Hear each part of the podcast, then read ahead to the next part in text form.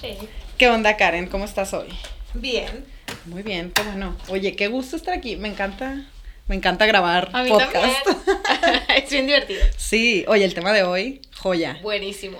Sí, como ya pudieron haber visto en el título, tenemos un tema interesante y además súper apasionante para nosotras. A lo Nos mejor, mucho. no sé, el que sigue del urbanismo es este, ¿no? Top Ujú. 2. Sí, exacto. Sí. Pero tú, Shay, ¿desde cuándo tan feminista? Tú, Karen, oye, ¿desde cuándo tan feminista? Desde siempre, pero no sabía. De toda la vida. Sí, desde chiquitita. Sí, oye, no sé, me hiciste pensar desde la primera vez que me preguntaste desde cuándo tan feminista. No así. luego- Suena medio agresivo. sí, que se sepa que se dice en broma, pero la verdad es que sí escuchas eso. A lo mejor ya menos, pero nosotros que ya estamos en el tercer piso, creo que sí es algo que al principio, en- cuando te manifestabas y el patriarcado estaba más extendido, y digo, todavía está, pero cuando el feminismo no estaba tan posicionado, quizá. Ujú. Si era bien común escuchar así como que, ay, exagerada que eres feminista, ¿no? O sea, ay, feminista, eso es radical y así, ¿no? Entonces, no sé, yo creo que, a ver, de- yendo como a la definición del feminismo, que es buscar, pues, eso, como la igualdad de oportunidades para hombres y mujeres, me parece que siempre he sido feminista, ¿no? Em, creo que nunca he pensado en la posibilidad de que yo debiera tener menos opciones o menos acceso a menos oportunidades solo por ser mujer, ¿no? Entonces, desde ese enfoque simplista, como, como suena, yo pensaría que desde siempre soy feminista, ¿no? También creo que en la infancia, a lo mejor ya niñez tardía, o sea, antes de la adolescencia, en mi casa estuvo presente un poco el tema. Entonces, eh, ya hablaré un poco más como de ese periodo de la vida, pero no ha sido un término ajeno. Y me parece que a lo mejor más abiertamente si vino en la carrera o incluso después, em, el interesarme como por documentarme más sobre el tema y luego hacer súper activamente promotora del feminismo, reconocerme como feminista, ¿no? Entonces te, diría que a lo mejor intermitente y presente en mi vida desde que recuerdo, pero pues mucho más contundente y consolidado desde a lo mejor los veintitantos, ¿no? Los early twenties en mi vida. ¿Y tú? ¿Desde cuándo tan feminista? Yo también, entendiendo lo que busca el feminismo desde siempre, pero en mi casa no. Que alguien dijera, el feminismo es cero, nunca, jamás nadie. Never. y además, o sea, no solo eso, sino que cuando alguien me preguntaba, ¿eres feminista? Yo decía, no, soy humanista o la igualdad, o, o sea, como, pero desde el privilegio absoluto y la ignorancia absoluta también. Entonces, sí, crecí en una casa en la que tú puedes hacer lo que tú quieras, tú puedes estudiar lo que tú quieras, tú tienes acceso a todas las oportunidades y muy de hija mayor también, que compartimos ese rol, o sea, como... Y, y afortunadamente, pues bastante... Sí, en el salón de clases no tenía como, no, las mujeres no pueden hablar, o tú calladita, o sea, yo muy participativa, yo muy la niña del primer lugar, yo, o sea, Claro. muy, muy así. La niña de los La plumones. niña, la niña de los plumones. Y, y entonces, imagínate eso. O sea, yo hasta el posgrado, porque ni siquiera en la carrera, me hice como plenamente consciente de la necesidad, la urgencia y eso. El machismo te hace como tener la contraparte, ¿no? Y decir, esto no es como tan inocente como una pensaba. Claro, no, me resuenan un chorro de cosas y también me surgen preguntas. Primero a lo mejor un, tengo una pregunta y también un comentario, pero el comentario creo que sería que no por el hecho de ser mujeres somos feministas, ¿no? O sea, reconocer que somos educadas y educados, todas y todos, todes, en un sistema patriarcal. O sea, el sistema predominante y dominante es ese. Entonces, el nacer mujeres no quiere decir que no seamos machistas o que no hayamos crecido creyendo en ese sistema, a veces privilegiándonos de ese sistema, ¿no? Pero me parece eso, por una parte, eso me parece importante, pero lo otro que no quisiera como dejarlo tan superficial es esto de yo no soy feminista, soy como humanista o soy ¿por qué? ¿Por qué te parecía eso una corriente más cercana que el feminismo? O sea, creo que es- sí es importante platicarlo porque yo estoy segura que hay muchas mujeres que se sienten así, o sea, que, que sienten a lo mejor incluso un rechazo por el feminismo, ¿no? Claro, yo te digo de dónde venía en mí. Y creo que puede ser que a alguien le resuene. Yo escuchaba mensajes muy negativos del feminismo, ¿no? O sea, a mí me sonaba como las feministas radicales. Siempre la frase, la primera que escuchas es esa, ¿no? Como el feminismo, no sé, eh, odian a los hombres y estas cosas. No me las creía, pero tampoco quería ser asociada con. Entonces venía pues desde ese lugar de no, no me identifico, tampoco me atravesaban muchas violencias, entonces pues desde el desconocimiento, desde la ignorancia, desde los mensajes tóxicos que escuchas, desde ahí venía a mí, yo no, no, yo quiero la igualdad para todas las personas y no entendía que eso era exactamente lo que buscaba el feminismo. Claro, esto también gráficamente me lo imaginé como un espectro, ¿no? O sea, al final también en dónde te sitúas en el feminismo me parecería un, un espectro, ¿no? O sea, creo que también existen estas representaciones de feminismo e incluso creo que recientemente, o no, no sé si tan recientemente, pero para mí reciente, también he escuchado a mujeres que no es porque no consideren positivo el feminismo, sino porque tampoco sienten que les represente, ¿no? Entonces, el feminismo también podría estar cargado, pues, de temas coloniales o de temas de privilegio, en ocasiones de temas raciales. Entonces, mujeres que sí tienen una lucha, eh, que les atraviesa, a lo mejor que no es primero el ser mujer, pero también el ser mujer, que tampoco se reconocen como feministas, ¿no? Entonces, a mí me parece pues eso, que hay mucho espacio por donde moverte y también pues, pues sí, es, es válido y es un proceso, al final de cuentas, en el que nos encontramos cada quien en un lugar diferente. Exacto, cada quien sigue su proceso, ¿no? Como todo en la vida. Pero a lo mejor valdría la pena justo hacer como una recapitulación así súper sintética de las olas del feminismo, porque quizá no todo el mundo sepa y por lo mismo que a lo mejor has tenido cierta distancia, no se sabe desde cuándo empieza y luego no es feminismo, son feminismos, precisamente por lo que decías, ¿no? Porque hay muchas luchas. Pero sin ser historiadoras y sin que esta sea nuestra, eh, pues sí, nuestra disciplina, sí es un interés que tenemos compartido y podríamos hacer esa recapitulación ultra sintética para quien nos escucha y le interese. Claro, y reconocer que esto es súper sintético, como está diciendo Karen, y también que les dejaremos algunos recursos como para profundizar en, el tema, desde los más sencillos hasta a lo mejor los más eh, complejos. Y entender también que pues la historia muchas veces se cuenta desde quienes documentan esa historia, desde habrá muchas narrativas que no estén incluidas en esto, pero pues será quizá el top of mind de la historia, es lo que a lo mejor está más disponible también en cuanto a una historia, por así decirlo, del feminismo, pero lo mismo, ¿no? O sea, habrá pues elementos no contados en esta misma historia que habrá que rescatar. De hecho, así, nota al margen, ayer, hoy, un alumno muy querido, hola Rod, me, dijo justo como, ¿y el patriarcado ha existido en todo el planeta? ¿O cómo era aquí en la sociedad precolonial? También estaba como ese, eh, sí, el patriarcado siempre ha existido, desde siempre, o no, no en todas partes, no de manera igual. ¿Qué opinas? Mira, he escuchado, vienen así a mi mente como citas, referencias, notas y así, ¿no? Eh, en una de las referencias que les vamos a dejar es una charla de Mariana Gavarrot que dio en los tres museos como parte de un diplomado de historia. Y precisamente habla, le hacen una pregunta similar a esta y explica pues de dónde viene el, como la figura, ¿no? Si viene de muy atrás y también otra referencia más cercana que quiere, que tiene que ver más con el estudio pues de las sociedades desde la sociología.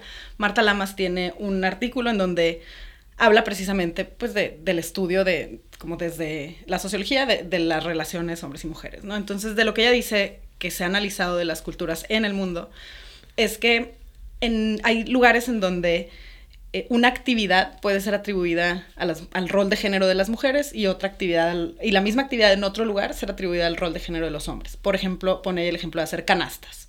Hay sociedades, lugares del planeta donde hacer canastas es un tema de mujeres. Las mujeres son las más expertas en canastas y los hombres no saben hacer canastas.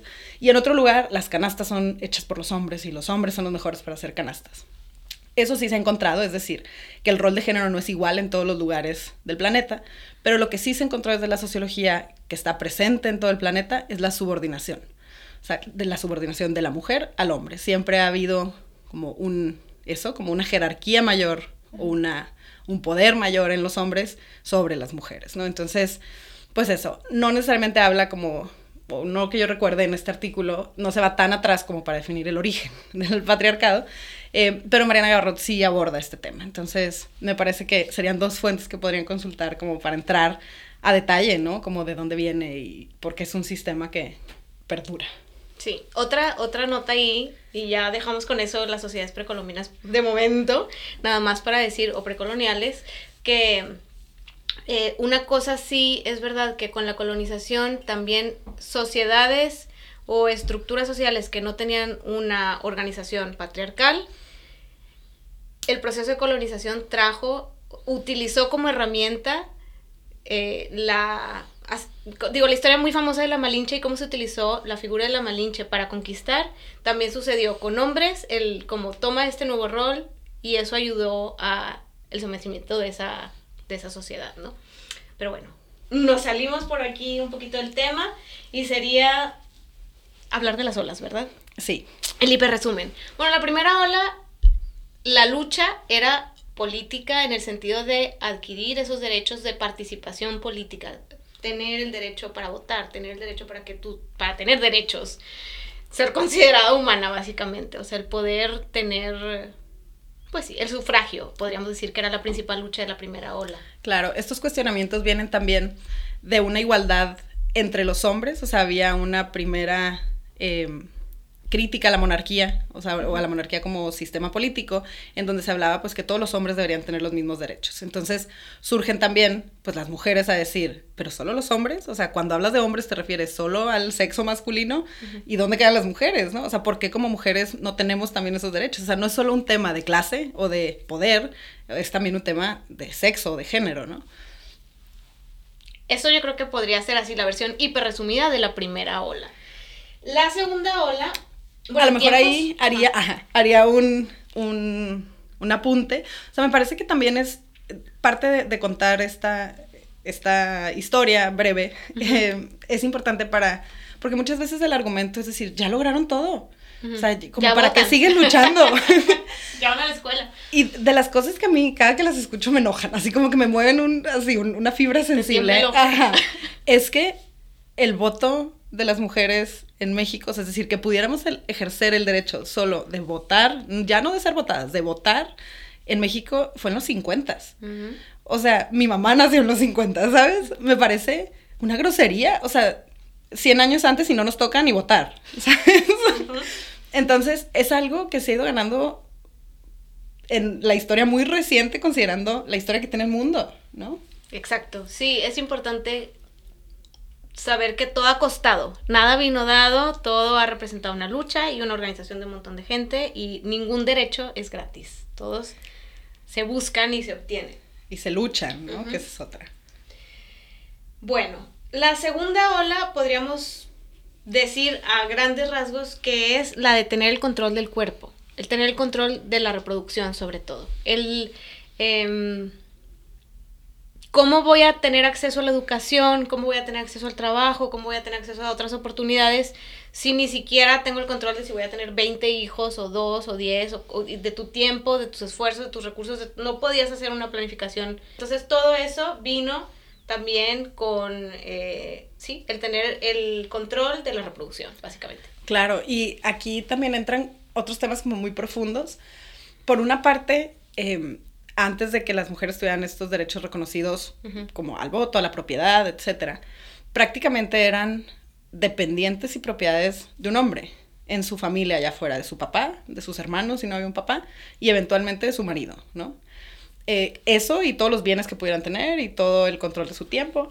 Con eso también viene una división sexual del trabajo. Me parece que es importante mencionarlo ahí, porque se empezó a reconocer ciertos espacios como espacios del hombre y ciertos espacios como espacios de la mujer, ¿no? Entonces, al final, el hombre quedó en el ámbito público, entonces los roles de género asociados a lo público estaban relacionados con los hombres, mientras que los roles reproductivos del hogar estaban relacionados con las mujeres. Entonces, desde ahí hay una asimetría de, trabajo de, y además también como de carga, ¿no? Entonces, eh, se ha encontrado también que la principal brecha o la mayor, no la principal, la mayor brecha em, en el desarrollo profesional de las mujeres viene con la maternidad.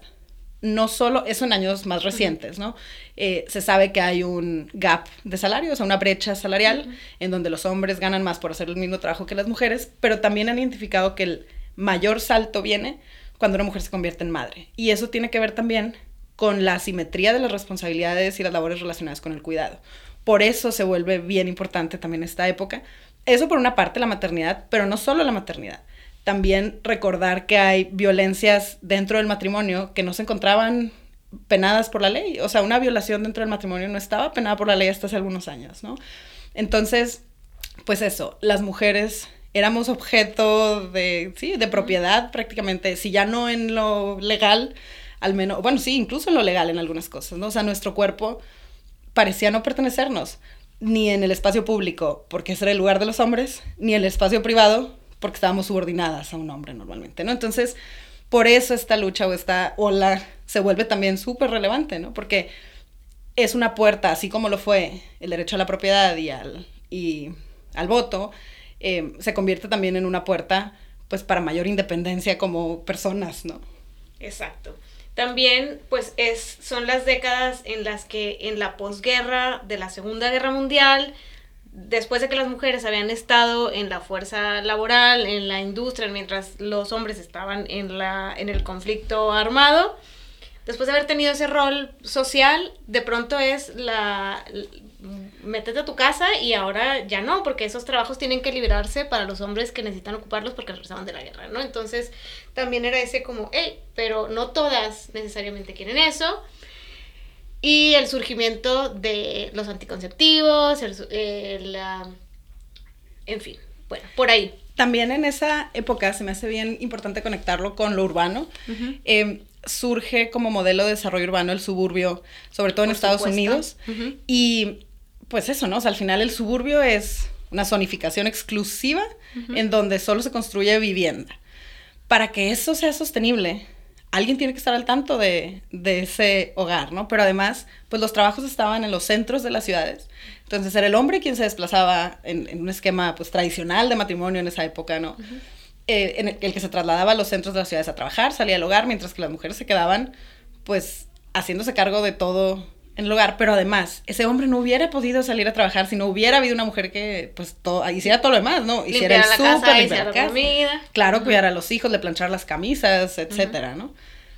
Hay también un texto, ahorita les digo el nombre, de, de, esa época, que habla precisamente como del mal que, de las mujeres que tuvieron en esa, esa época, las que vivían en el suburbio, ¿no? Pero conectarlo con, el, con cómo la ciudad también puede ayudar a perpetuar estos roles de género o encasillar a las mujeres en estas dinámicas, ¿no? Claro, también con, lo que dices de los suburbios, y me encanta que hayas sacado como el tema disciplinar, para no irnos por cuestiones más médicas, a lo mejor es, más fácil hablar de lo nuestro. El Levittown era un ejemplo en Estados Unidos como de esto que estás contando, ¿no? El, el suburbio americano como modelo que se repite por todo el planeta y la representación que había de los centros urbanos en ese momento pues era muy negativa. Centros eh, que estaban pues en, en decaída, ¿no? Que tenían una vivienda que no había sido mantenida adecuadamente, con mucho hacinamiento, con muchos problemas sociales de diversos tipos. Y el suburbio era como la solución a los problemas, ignóralos, aléjate y ten esta vida idílica en la que no tienes por qué lidiar con eso. Claro, creo que también se conecta no solo con el urbanismo, recordar que también somos arquitectas y, nos apasionan también esos temas, sino también con la arquitectura, ¿no? Empieza también, o sea, el, formato de la vivienda unifamiliar, pero la disposición de esos hogares, el... Si bien en, los años 60, me parece, empezó a haber, o antes incluso... Eh, 20, 30.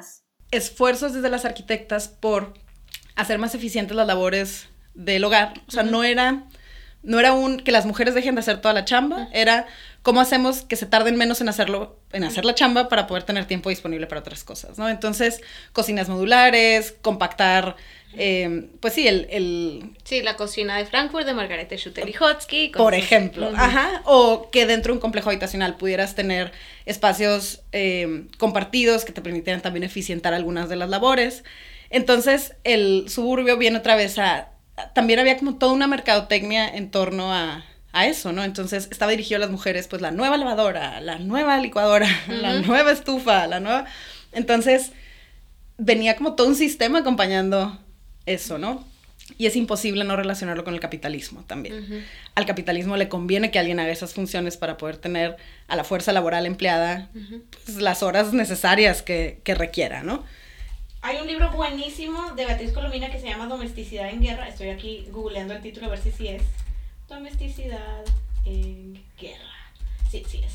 Es buenísimo y justo habla de esto, ¿no? De la el hogar, la vivienda moderna, la tecnología que estaba equipando esa vivienda moderna y, y cómo vino pues justamente en este tiempo de la posguerra. Claro. Pero nos salimos, bueno, no nos salimos, extendimos el, el, el tema de la segunda ola, exacto. Y entonces aquí pues fueron 50, 60 y en los 70 empieza a cobrar fuerza lo que se conoce como la tercera ola la tercera ola está si la primera fue el voto o el sufragio, la segunda, el control de, tus oportunidades a través del control de la reproducción, podríamos decir que la tercera es interseccionalidad o, multiculturalismo. ¿Qué entiendes tú por interseccionalidad? Buena pregunta.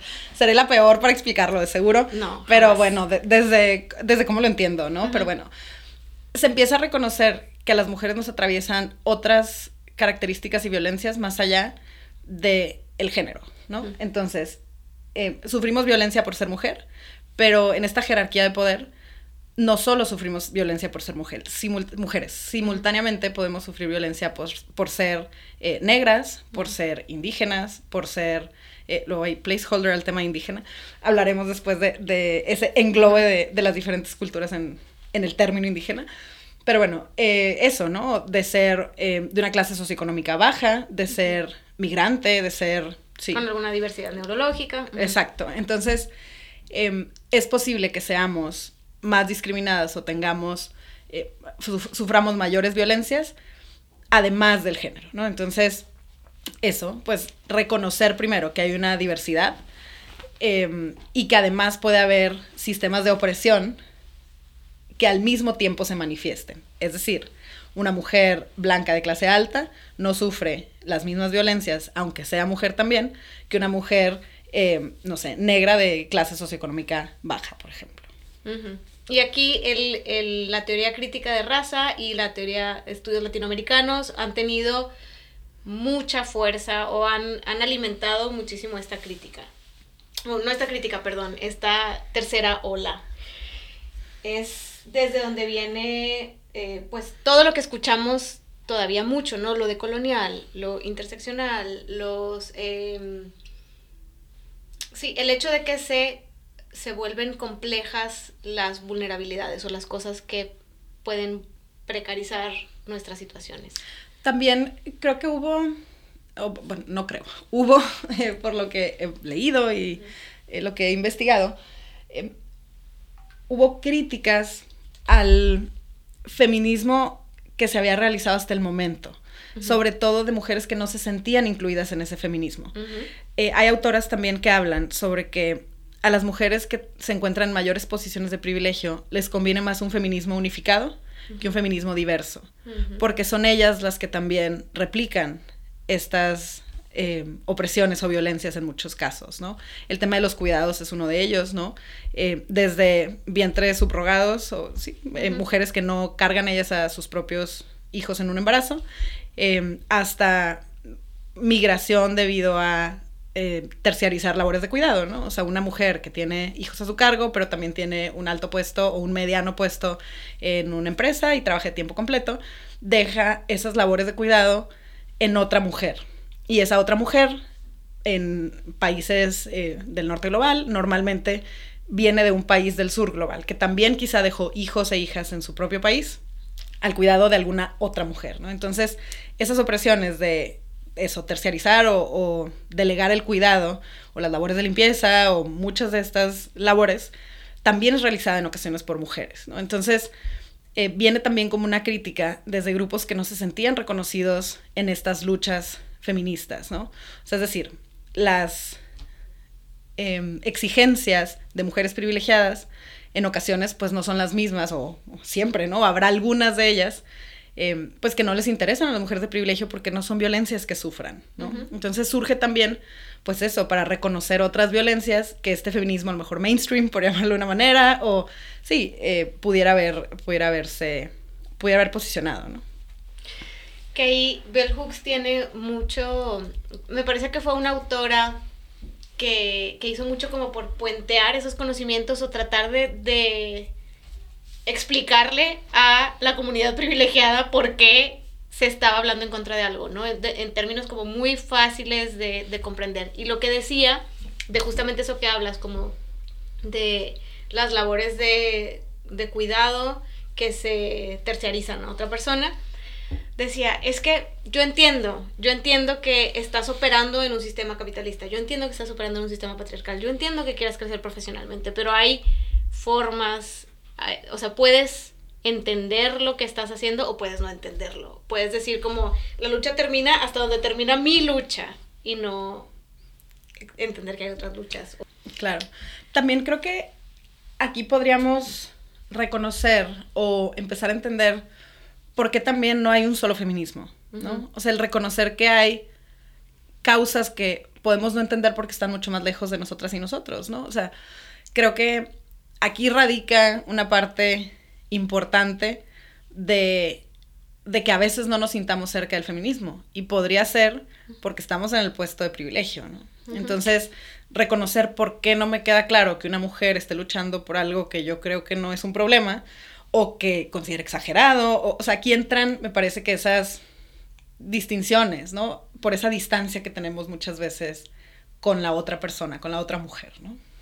Ahí es donde cosas que algunos autores, pienso en Habermas o Freire o eh, me vine como a academia, pensé en comunicación dialógica, o sea, la importancia del diálogo es lo que quiero decir, porque no puedes pretender saberlo todo de todos los temas, ni entenderlo todo. Dialogar con alguien que es muy distinto a ti te da otra esfera de comprensión. Eh, me, fui del tema. no, no, pero muy válido, muy válido. Quiero decir, ese, bueno, hasta, hasta es como uno de los tipos de feminismo, ¿no? Feminismo dialógico, este feminismo que dialoga con muchos feminismos. Sí, ahí me acuerdo y siempre hablo de, esta frase porque a mí me, me hizo mucho sentido. Dalia de la Cerda es una escritora mexicana y mm, en un libro que se llama Tsunami, que son ensayos, trae algún otro tipo de también de, de contenido, alguna poesía, alguna imagen. Pero bueno, Dalia escribe un ensayo y voy a decir mal la frase, pero dice algo como que quien limpia los vidrios rotos de los techos de cristal que rompen las mujeres que sí pueden llegar allá, ¿no? O sea, al final de cuentas, pues hay mujeres que están buscando romper ese techo de cristal y empujando, pero ¿quién está haciendo cargo? claro, pues de todas esas basura que dejan, ¿no? o sea, al final, ¿a qué costo? ¿Y quién paga ese otro costo, no?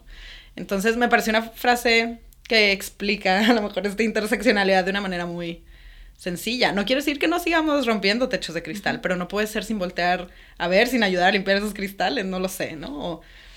sí, tampoco tengo la respuesta, pero me parece que, es una imagen como muy ilustrativa de, del. Sí, y me gusta mucho también, o sea, el hecho de tampoco concebir como villana a la que está rompiendo el techo de cristal, o sea, sino pensar, bueno, todas las luchas diferentes de los feminismos que, que han aportado en cuanto a derechos, o sea, la alta directora en empresa que está, que es la primera presidenta de un país de no sé qué, algo logró. Y quien está hablando y abogando por los derechos de las mujeres trans, algo logró. Y desde cada una de las luchas que vienen desde feminismos muy diferentes, se van acumulando derechos, que a lo mejor tú piensas, no lo necesito, pero la lucha por los derechos tiene que ser así, sumando en colectivo cada vez más, no puede ser... Sí, eh, no, no se puede hablar de una sociedad en la que se tienen derechos si hay tantos sectores de la población que no los tienen, que no los pueden usar. Claro. También no estoy segura en dónde está situado como de, la historia o de las olas este, este tema, pero sí hay como diferentes posturas ante el feminismo que hablan, por una parte, y esto no, no voy a decir esto porque no estoy segura, pero voy a decir lo otro. Eh, lo que hablan es que hay posturas en donde no se puede cambiar el sistema desde el mismo sistema, ¿no? Entonces, habrá mujeres que busquen separatismo, que busquen eh, replantear cómo son esas instituciones, y hay mujeres que consideran que el sistema sí se puede cambiar, ¿no? Entonces, pues hay teorías como en, en, diferentes frentes, ¿no? También por eso las luchas se ven de manera diferente. Lo que decías de no satanizar quizá a la mujer que, pues sí, que está luchando ahí arriba. Sin embargo, en muchas ocasiones lo que se critica de eso es que replica las mismas prácticas que ya se hacen para poder llegar allá. Entonces, pues sí habría que buscar una manera distinta de hacer las cosas, ¿no? Habrá quien, y, y no sé, o sea, al final, yo no sé exactamente en dónde me encuentro, no, no, sí, no, no descartaría ninguna de esas alternativas. Me parece que, pues si la decisión es seguir en sociedad y en, eh, pues sí, en instituciones, habrá, habrá manera de buscar algunas menos violentas y otras pues serán más violentas, pero si sí decidimos estar en esas instituciones, pues tendrá que ser con la creencia de que algún impacto podremos hacer, ¿no? También. Sí, y yo creo que tampoco necesariamente tienes que elegir, eh, elegir, perdón, una postura o decir, yo me considero feminista, liberal económica, eh, o sea, luego se complejiza demasiado la cosa. A lo mejor es solo entender, bueno, cuando hablamos de feminismo radical, ¿qué estamos diciendo? Estamos diciendo esto que acabas de decir, que el mundo es capitalista, heteropatriarcal y que eh, si todo el sistema está concebido así es difícil de, sin, que, sin que se destruyan esos sistemas cambiar realmente la realidad, ¿no? O sea, o que si, seguirán existiendo inequidades. O cuando hablamos de mm, feminismo liberal, pues estamos hablando de lo económico sobre todo, cuando esa, esa lucha por los puestos, todo el, el, lenguaje de los techos de cristal y guau, viene de allá y así muchos otros, ¿no? Ecofeminismo, que es otro del que hemos platicado, o sea, el, el hecho de el patriarcado ha degradado el medio ambiente, el planeta, es extractivista, todo eso viene desde el ecofeminismo. Entonces, y digo, no nos vamos a meter a definir ahorita todos, pero solo decir, hay muchos feminismos, hay muchos postulados y de cada uno son, hay, creo que eh, están visibilizando cosas que son ciertas. Claro. Sí, en esta lucha por el territorio también les podemos dejar ahí una de las lecturas que hicimos para este Guadalupe Reinas del año pasado. Y pues eso, o sea, hay muchas luchas que confrontan, que son mujeres quienes están al frente de esa eh, protección o defensa de sus territorios, ¿no? Y muchas veces degradados o desplazadas las comunidades por la extracción o el extractivismo pues capital capitalista, ¿no? O sea, son empresas transnacionales que van a estos estas zonas ricas en recursos naturales y no solo acaban con los recursos naturales, ¿no? Contaminan, dañan, enferman a las poblaciones que viven ahí. Entonces, hay mucha de la lucha que se está haciendo desde el territorio y pues quizá las mujeres que están en esa lucha pues no compartirían con una mujer que se encuentra al frente de una de estas mismas empresas que están yendo a saquear sus territorios, ¿no? Entonces, pues eso, hay una gran diversidad, eh, pues de feminismos quizá y de, aproximaciones al, feminismo, pero también igual, nos fuimos. Sí, no, pero de eso solo diría que, que se tiende, o bueno, es algo que he escuchado, se tiende como a caricaturizar estas posturas muchas veces, a decir, ok, estás en contra del capitalismo, entonces que ahora todos nos vamos a la orilla de un río y nos ponemos a pescar con una lanza y nos, o sea, se, se, se cae en en caricaturas realmente de las cosas, que desde luego hay comunidades que sí habitan así, que veo muy difícil pensar que el planeta Tierra entero en su globalidad podría existir en ese modelo, pero creo que todos nos damos cuenta de que el modelo en el que estamos no funciona bien y que no nos está dando buen servicio y esa es la crítica. Claro. Bueno, se nos salió de sintético el, resumen sintético. Ni, nos pasa. No, casi nunca. Yo quisiera saber si, si tú ubicas algún hecho en tu vida que te haya hecho considerarte feminista. La respuesta corta es no. Ok. no, tengo, no tengo un. Así de, era 23 de marzo de... no. No, y nunca he hablado de esto como tan abiertamente, pero también creo, me he cuestionado si es o no privilegio, pero sí creo que mi experiencia no ha sido tan violenta. No, la mía tampoco. Entonces, lo considero un privilegio, Por supuesto dadas las estadísticas, dado nuestro país y nuestro continente. Em, y eso creo que quizá hizo que el feminismo entrara de una manera más suave que, que fuerte. Em, vino progresivo, así como yo creo que también como mi, mi amor por la ciudad, ¿no? O sea, tengo menos claro esta visión hacia atrás de en dónde estuvieron esos hitos. O sea, lo tengo más claro como con la ciudad y el, el urbanismo y no tanto con el feminismo. Sí creo que, por ejemplo, en la carrera había muchas situaciones en el aula que podrían, o sea, que son machismo, pero no necesariamente las veía tan graves. Em, en ese momento. Si las veo desde ahora, por supuesto que no soportaría ni toleraría algo así, aunque en ese momento era estudiante y había una relación de poder con el maestro que estaba en ese salón. Normalmente un hombre, y muchas veces de las áreas de ingeniería, por ejemplo, ¿no? Que fue en donde a lo mejor recibí mucho mayor violencia. A lo mejor no directamente, esa fue otra. No era como la persona a la que dirigían esas, esas violencias, ¿no? Tenía compañeras que lo, que lo padecían mucho más que yo. Em, seguro por algunos estereotipos también, ¿no? Entonces, creo que eso sí fue acumulando, o sea, es decir, cuando empecé a enterarme de qué iba, reconocí fácilmente esas violencias, pero no al momento de vivirlas. Entonces, como que estuvo desfasado vivir las violencias y entender que eran violencia. Em, creo que al entrar al mundo laboral fue un poco más evidente, pero lo mismo, siguió siendo un ambiente bastante benigno.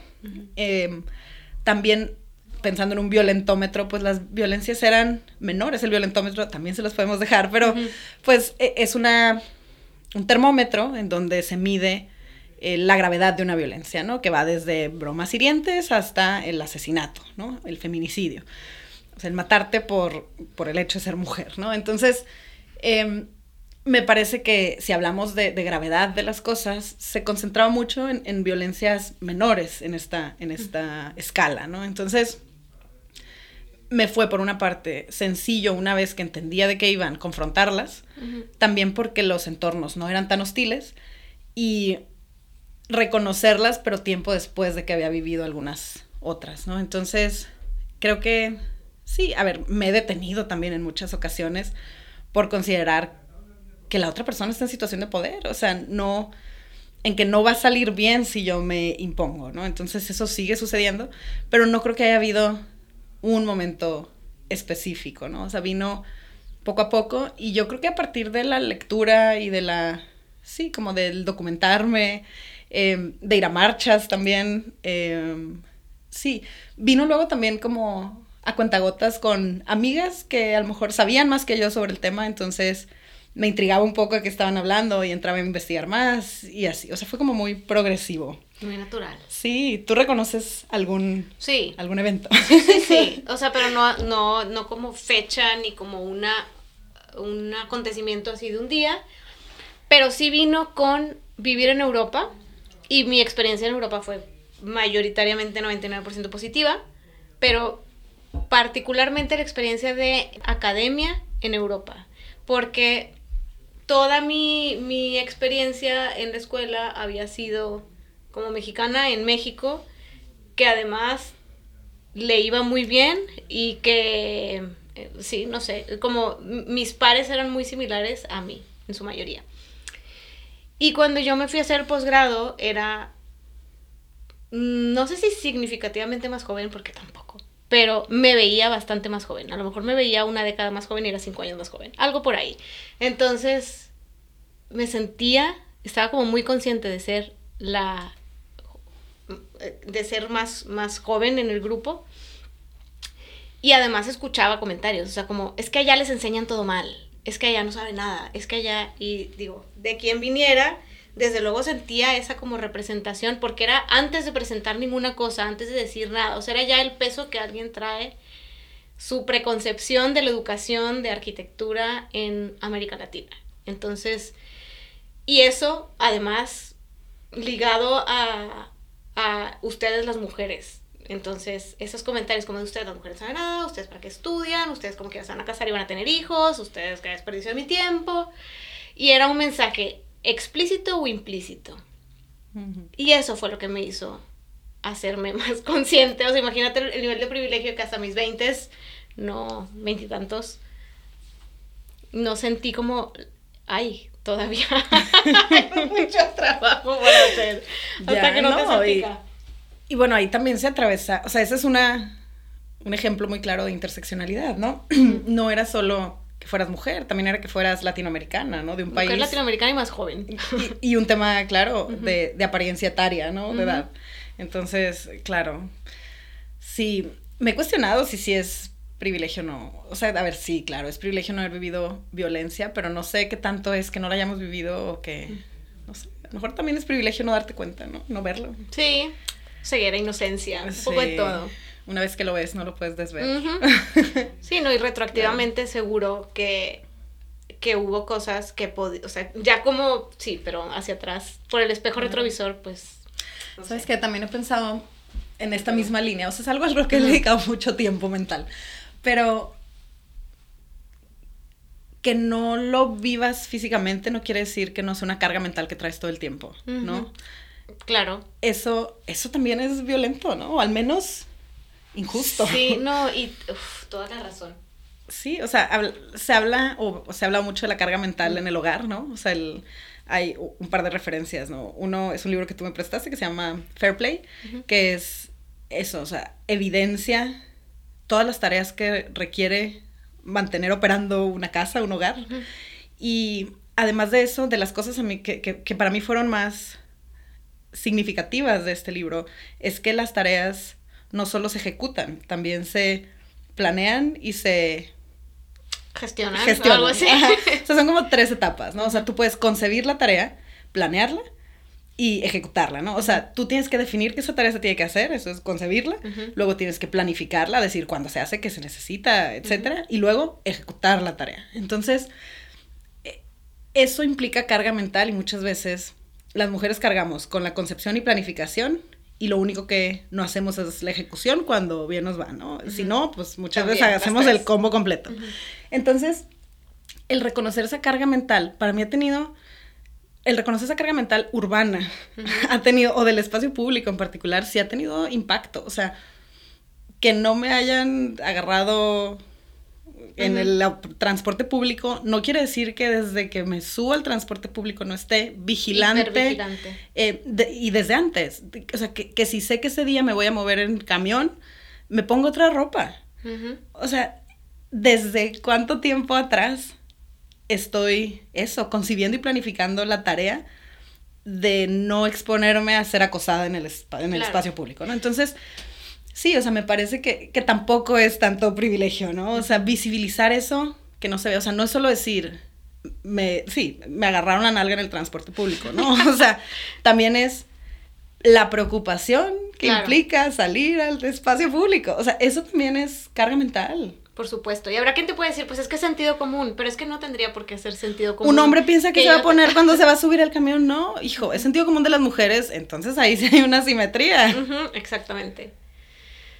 Sí, y, y creo que es algo que traemos desde chiquitas, o sea, ¿cuántas veces no hemos escuchado, no, es que no te puedes salir a la calle o no, no, o simplemente ni siquiera te planteas que vas a tener nueve años y salir a la calle caminando 18 o sea, ni lo tienes que preguntar porque ya te diste cuenta sin que nadie te diga nada que la ciudad no es un espacio seguro. Claro, no, y hijo, me acordé de, también de una, un hashtag que se usó mucho en Twitter sobre mi primer acoso, ¿no? Se llamaba hashtag mi primer acoso. Y eran morras hablando de cuándo, o sea, qué edad y en qué circunstancias fue la primera vez que las acosaron, ¿no? Desde antes de que tú te reconozcas como, como mujer, como, sí, como o que tú identifiques que somos objetivizadas y sexualizadas, llega alguien y un hombre normalmente y, te lo restriega en la cara, o sea, imagínate, o sea, yo leí tweets de amigas y de desconocidas, pues nada, seis, siete, ocho, nueve años en el espacio público muchas veces, en donde, hijo, ¿cómo reaccionas a eso? O sea, ¿qué impacto tiene después en esa mujer, no? O sea, sí, esto que dices, ¿no? Ya sabes que no es algo que, debas de hacer, ¿no? Pero, hijo, ¿por qué? Por ser mujer me parece súper injusto, ¿no? No sé, nos desviamos un poco. No, pero, no, hay, hay dos ideas importantes que reconectaría. Una, que utilizaste la idea del hashtag y eso es parte también de lo que ahora se conoce como la cuarta ola, ola del feminismo, que es cuando desde las redes sociales empezamos a volver a encontrar como desde cuando, y seguramente quienes no estén muy conscientes del feminismo, que sienten que esto salió de la noche a la mañana y que de pronto se intensificó muchísimo, viene, es esto lo que están sintiendo. Es la cuarta ola del feminismo y cosas como Me Too y como Mi Primer Acoso y demás ayudaron a visibilizar y a como volver a recordar que esto no es algo que esté resuelto, que es un tema pendiente y también por el lado positivo ha sido como un espacio de reencuentro de sororidad, de comunidad a través de internet que luego se lleva a las calles, ¿no? O sea, sale en el espacio virtual y se vacía al espacio público físico de la ciudad. Claro, eso también se me hace bien, bien relevante de, de observar, ¿no? Em, una de las de las narrativas como para descalificar también muchas veces el feminismo o no reconocer estas dinámicas que existen patriarcales. Es decir, que, que son, o sea, que quien, los hombres que ejercen estas violencias son monstruos, son outliers, no es lo normal. Entonces, al ver la cantidad de mujeres que salen a decir qué les pasó, es imposible seguir, decir, pensando, seguir eso. pensando eso, claro. O sea, es también parte, y los medios de comunicación tienen un rol súper importante en un chorro de las narrativas que están presentes, y es una de ellas. O sea, solamente los monstruos violentan. Pues claro que tu primo no es un monstruo, o tu amigo del campo compañero de la carrera no es un monstruo, ¿sabes? Pero por eso también hay, es necesario quitar esa narrativa. O sea, no es posible que todas conozcamos decenas de amigas que han padecido violencia machista y ninguno de nuestros amigos sea violentador. ¿no? Claro. Sí, y además también es, no son las individualidades, o sea, no estamos hablando de Juan, Pepito, Pedro, etcétera, sino de un sistema, sistema y claro. eso también es importante destacarlo. Sí, que muchas veces también en el por qué odian a los hombres, pues a ver, no es que odie a los hombres, es que reconozco, odio el sistema patriarcal, ese sí lo odio, claro que sí, o sea, como por qué no odiar un sistema que te oprime. Uh -huh. Y ¿no? que además también violenta a los hombres. Sí, claro, uy, esa, por supuesto, ¿no? Alguna vez un, un amigo, colega, José Luis, que seguro no va a escuchar este podcast, pero me, me argumentaba que los hombres eh, son quienes más tasas de suicidio tienen. Y yo, por supuesto, porque e, esta violencia patriarcal también te obliga a ti como hombre a tener una sola masculinidad uh -huh. que es la hegemónica, o sea, la, la, la, del hombre estoico, proveedor de la familia, que no puede expresar otros sentimientos que no sean ira y enojo. Por supuesto, claro que eso es también violento con ellos. Uh -huh. Claro que sí, ¿no? Sí, por supuesto, eh, me parece, sí, a lo mejor no habíamos tocado ese, ese, tema, tema, pero bueno, es parte también de la cuarta o la masculinidad. Claro. Y el hecho de visibilizar que esto les afecta nos afecta a todas y todos y todes. Y también es jale de ellos. Uh -huh. Que esa es otra, ¿no? Ah, claro, no, sí, tú ve y marcha, sal, uh -huh. defiende tus derechos. Pero acá nos seguimos mandando el pack en WhatsApp. Uy, no, o sea, también hay un montón de jale. Salió hace poco también el tema del rompe el pacto, ¿no? Que uh -huh. era otro hashtag que, que buscaba involucrar a los hombres en dejar de ejercer violencia, ¿no? O sea, sí, claro, nosotras en reconocerla, en dejar de ser machistas nosotras mismas, en pero también, pues eso de construirse, encontrar otras masculinidades que ya están ahí. O sea, sería absurdo incluso pensar que todos los hombres son iguales y que a todos les interesan las mismas cosas patriarcales y machistas. Claro que no. O sea, existen esas masculinidades, pero pues no están ahí representadas, no están, sí, visibles. Entonces, pues eso, hablar de construir, pensar que, que eso es posible, que otra manera de, de actuar, de ser es posible, me parece bien importante también. Pues eso, ¿no? Desde, desde las masculinidades. Bueno, pues estamos llegando al tiempo que nos planteamos y tengo todavía muchísimas cosas de que hablar de este tema. Es, no, no siento que, que pueda cerrar. Pero, pues descubrí cómo ponerle pausa a nuestra grabadora muy bien. Pero sí, creo que es, es buen momento para pausar y para seguir con este tema que da para mucho en otro episodio. Claro, hicimos algunos esbozos pues de cómo se relaciona el tema con nuestras disciplinas, arquitectura y urbanismo, y yo creo que eso amerita un capítulo completo en sí. sí mismo y hablaremos a mayor profundidad de esto, pero al ser un sistema, el patriarcado, pues evidentemente está en todos los ámbitos de la vida, ¿no? O sea, no solo en lo cotidiano o en el hogar o en el espacio público, sino también en, en el trabajo y en la educación y pues en, las disciplina, en la disciplina, ¿no? Entonces, eh, ha habido, yo pensaría que sí, esto es un poco más reciente, pero documentación y mayor visibilización desde la profesión, sobre todo de la arquitectura, y desde el propio trabajo del urbanismo. O sea, me parece que en la arquitectura ha sido más una crítica y un reposicionamiento del tema, y en el urbanismo ha sido más bien un ámbito particular, una línea de trabajo, ¿no? El, tema... Em, el tema de género y el tema del feminismo, yo me imaginaría que porque lo urbano pues es el ámbito público, o sea, no puedes, no, puedes no reconocer esas inequidades en tu ámbito de trabajo, que es la ciudad, ¿no? Entonces, pues eso, yo creo que este, esto da para un capítulo, ya hablaremos también más de eso y no sé, ¿quieres recomendar alguna lectura? No, hablar un poco que es tanto lo que me gustaría recomendar que pues les vamos a dejar el link para nuestra página y ahí les pondremos una lista de lecturas, a lo mejor unas más características de cada una de las olas, algunas desde la disciplina y pues así como una probadita de, después hablaremos de esto largo y tendido porque así nos encanta. Claro, oigan, y también pues invitarlas a marchar este 8M. Ya viene. Se viene el Día Internacional de la Mujer, de las Mujeres. Eh, recordarles que se conmemora y no se celebra, porque pues sigue siendo un reconocimiento a las luchas que se hacen. Y pues si son mujeres, las invitamos a salir a las calles, a encontrarnos ahí. Es muy bonito encontrar sororidad, comunidad y también muy conmovedor. Así es. Falta algo de tiempo, pero también en nuestras redes sociales estaremos compartiendo información sobre la convocatoria a la marcha. Em, y bueno, pues una de las maneras de, sumarse y, como decías, ¿no? Como de hacer, hacer grupo, hacer manada. Entonces, bueno, nos pueden seguir en redes sociales como Trama Urbana MX, estamos en Instagram, en Twitter y más o menos en Facebook. Pero bueno, el Instagram es el que tiene más información y también por ahí tenemos el sitio web con algo de contenido sobre lo que hacemos. Pues bueno, nos vemos en la siguiente. Un gustazo, como siempre, platicar contigo. Un gusto. Un gusto también. Nos escuchamos.